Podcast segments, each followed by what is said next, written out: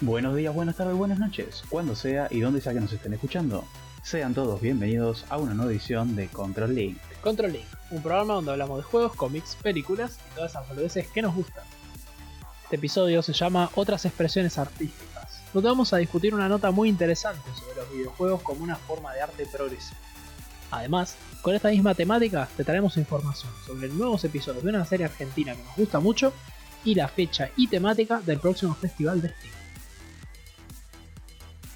Antes de empezar, ya sabes, si querés una remera o un buzo diferente, tenés que hacer la tuya en Presef. Videojuegos, cómics, cine, series, rol o tu diseño personalizado. Presef lo hace para vos. Búscalos en su Instagram, arroba presfgeek, ok.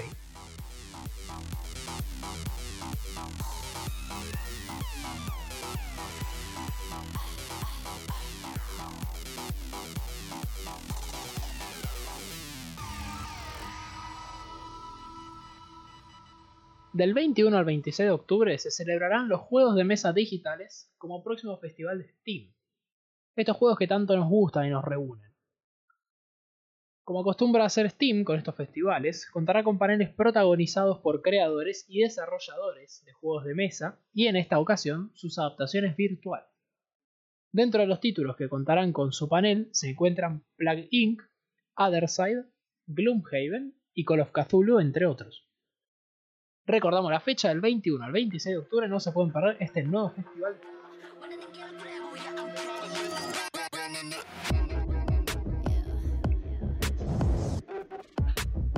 La frecuencia Kirlian, nuevos episodios. Dos nuevos episodios de la poco conocida serie argentina vuelven para contarnos nuevas historias de la tan peculiar locación Ingeniero Kirlian. Pero contame, Rodri, ¿qué es la frecuencia Kirlian? Bueno, un poco la noticia esta era para comentar acerca de esta serie. La Frecuencia Kirlian es una serie web animada argentina estrenada en 2017 en las plataformas YouTube y Vimeo y desde febrero de 2019 se encuentra exclusivamente en el catálogo de Netflix. La serie gira en torno a una radio que transmite a la medianoche en el pequeño pueblo Ingeniero Kirlian, en el interior de la provincia de Buenos Aires, donde ocurren toda clase de eventos macabros y sobrenaturales. Esta serie está dirigida, escrita y protagonizada por Cristian Ponce y producida por Tangram Cine. La serie actualmente cuenta con 6 episodios, de los cuales los primeros 5 se encuentran tanto en YouTube como en Netflix y el último solamente disponible en YouTube. Bueno, después de años de insistirte, terminaste viendo la frecuencia Kirlian. Bueno, lo que más me llamó la atención en cuanto a mi parecer fue el estilo visual tan particular que tiene, ¿viste? Porque no llega a ser una serie animada ni tampoco como una serie cómic, ¿me explico? Es como un punto medio que está muy bueno, la verdad. Me, gusta mucho el estilo visual que tiene. Eh, la trama, creo que poco hay que hablar de ella. Son episodios auto, autoconclusivos de no más de 10 minutos y eso creo que le aporta bastante, porque es como, bueno, me veo un episodio acá y, y así te vas metiendo en la serie hasta que te quedaste sin episodios. Estoy de acuerdo con vos con lo que decís del estilo gráfico. A mí eso me llama un montón la atención. Y aparte creo que le suma muchísimo a esta temática oscura y macabra que tiene, ¿no? Esto de que no esté pulido al 100%, le da un poco de ese toque realista también, que a veces le faltan a este tipo de series. Claro, lo dijiste vos, realista y macabro, muy macabra es esta serie, me, gustó mucho. Eh, sin duda, 100% recomendada. Ya dije, son episodios de 10 minutos como máximo. Y no tiene ningún desperdicio, la verdad. Así es. Así que ya saben, en Netflix la frecuencia Kirlian y estos dos próximos episodios, número 7 y número 8, van a estar disponibles el 31 de octubre en Halloween. Como es costumbre, por ejemplo, para la frecuencia Kirlian sacar nuevos episodios en Halloween, ¿qué otro aniversario conoces vos que tenga en Halloween? Yo te doy, por ejemplo, una pista. Una pista no. Yo te doy, por ejemplo, un ejemplo. Por ejemplo, ay, queda aunque estoy, boludo. Yo te doy un ejemplo. Stranger Things, por ejemplo, su segunda temporada salió el 31 de octubre. Que la verdad llamó bastante la atención porque había salido dos años después, si no me equivoco, que su primera temporada. Y justamente la temática era como de un 31 de octubre. Así como la última temporada salió un 4 de julio con la temática. Y me parece que es un buen. Me parece que es una buena fecha aniversario. Otro ejemplo que te puedo dar es Deltarune, que sería la secuela que va a salir de Undertale, para los que conocen este juego conocidísimo de Toby Fox que mencionamos varias veces. Salió por primera vez el capítulo 1 de forma gratis el 31 de octubre de 2018 y todavía estamos esperando la continuación. Pero es otro que tiene un cumpleaños en Halloween. ¿Conoces vos alguno que tenga aniversario en Halloween? Respondenos en nuestra encuesta en Instagram a ver quién más tiene un aniversario en Halloween.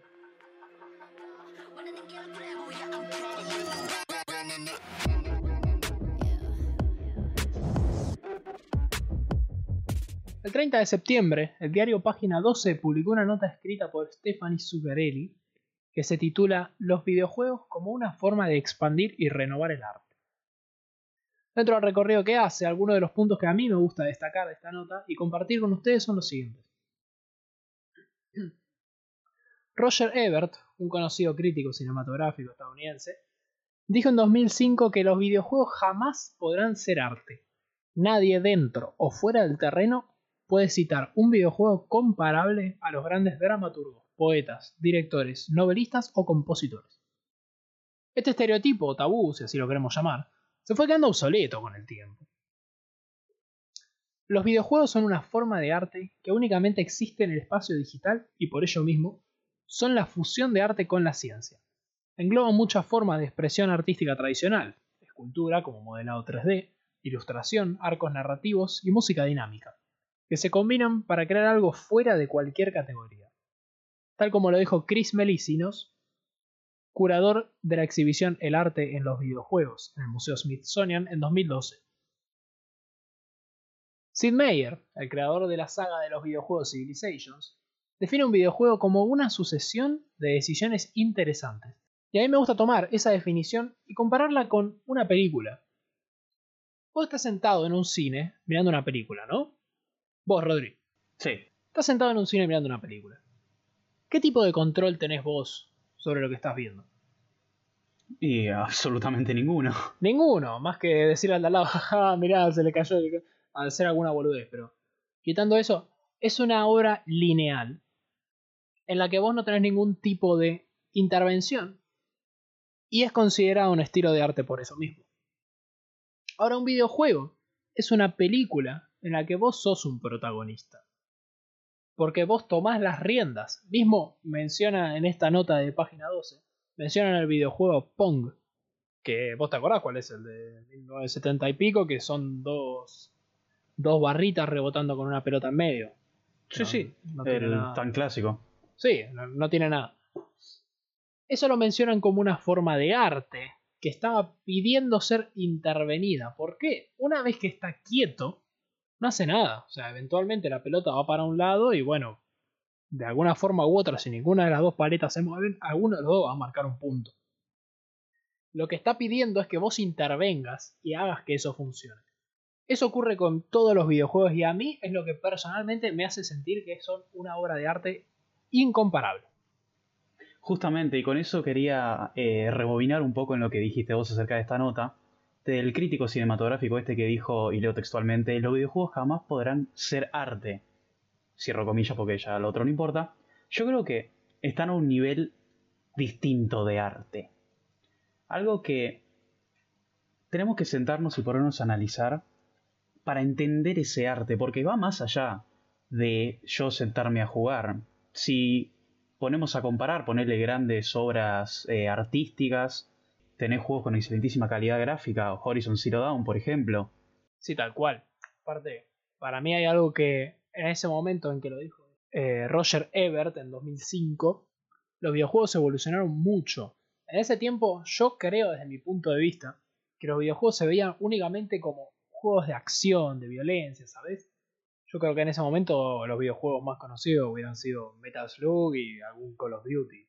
Ponele. Claro, pero yo creo que los videojuegos, al igual que por ejemplo una película o si tenés ojo una buena obra de arte, pueden transmitirte muchas emociones desde, no sé, sacar el peor lado tuyo hasta llorar de la emoción o inclusive cagarte hasta las patas de miedo.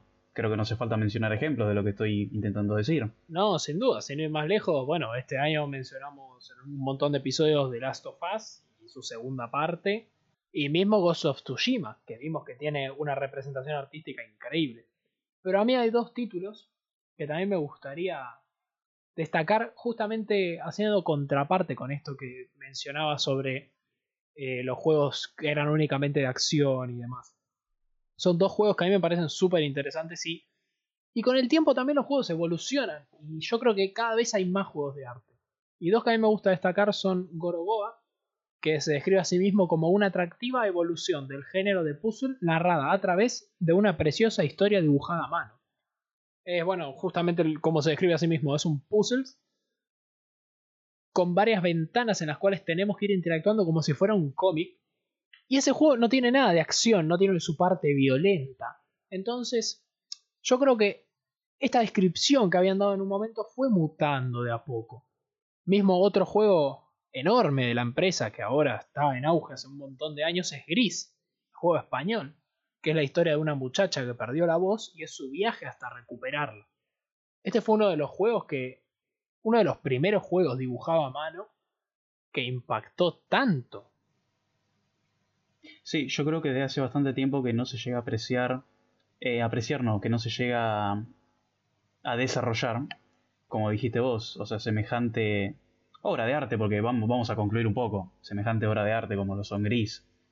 Entonces, yo creo que estamos en un momento, ya dejando un poco de lado las, los viejos dichos, en el que los videojuegos son parte de arte, parte del arte, pero están en otro plano completamente nuevo, porque ya no es solo el pintor, la obra y un espectador. Ahora es el pintor, la obra, y el espectador es parte de esa obra. Por eso yo creo que, ya lo dije, pero bueno, los videojuegos son una forma de arte que muy poca gente de verdad se toma el tiempo de apreciar, yo creo. Yo creo que la mayoría de nosotros dice, ah, bueno, vamos, eh, hagámoslo y ya está. Pero yo creo que si de verdad te sentás un día a apreciar cualquier juego, de cualquier género, eh, single player, multiplayer, triple A, eh, historia lineal, historia de efecto mariposa, el que más te guste, vas a encontrar historias narrativas, buenos arcos argumentales, mucha dedicación, mucho arte visual, mucho arte escénico, música. Y llegamos hasta tal punto en el que, bueno, creo que estamos de acuerdo en esto. Superamos a los Oscars con The Game Awards. Sin duda. Yo, estoy.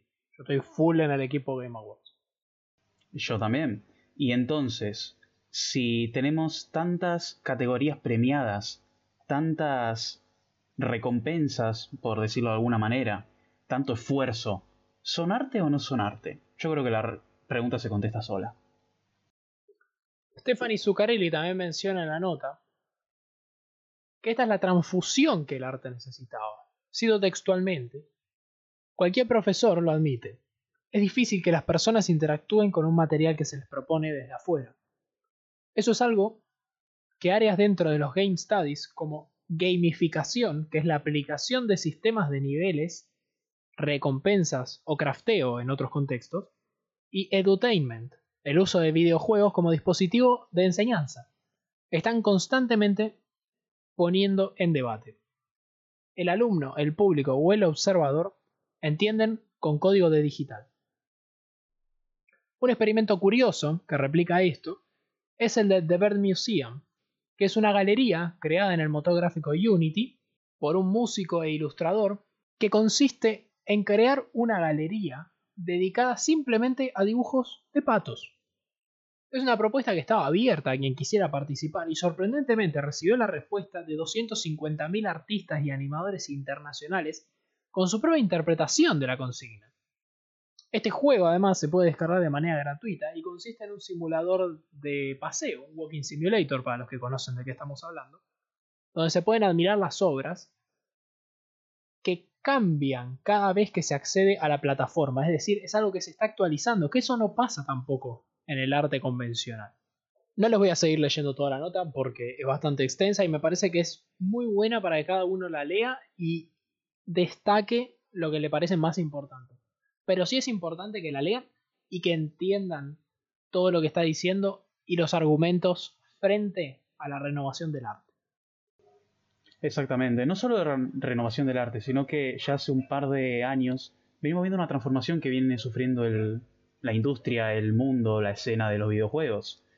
Mucha gente hace 10, 11 años, un poco menos quizás, no se iba a imaginar nunca que un juego podría haber llegado a ser un de- considerado un deporte, ¿no es cierto? Mucha gente se escudaba tras el, ah, pero mueven solo los deditos. No Y sí, maestro, pero el ajedrez está considerado un deporte.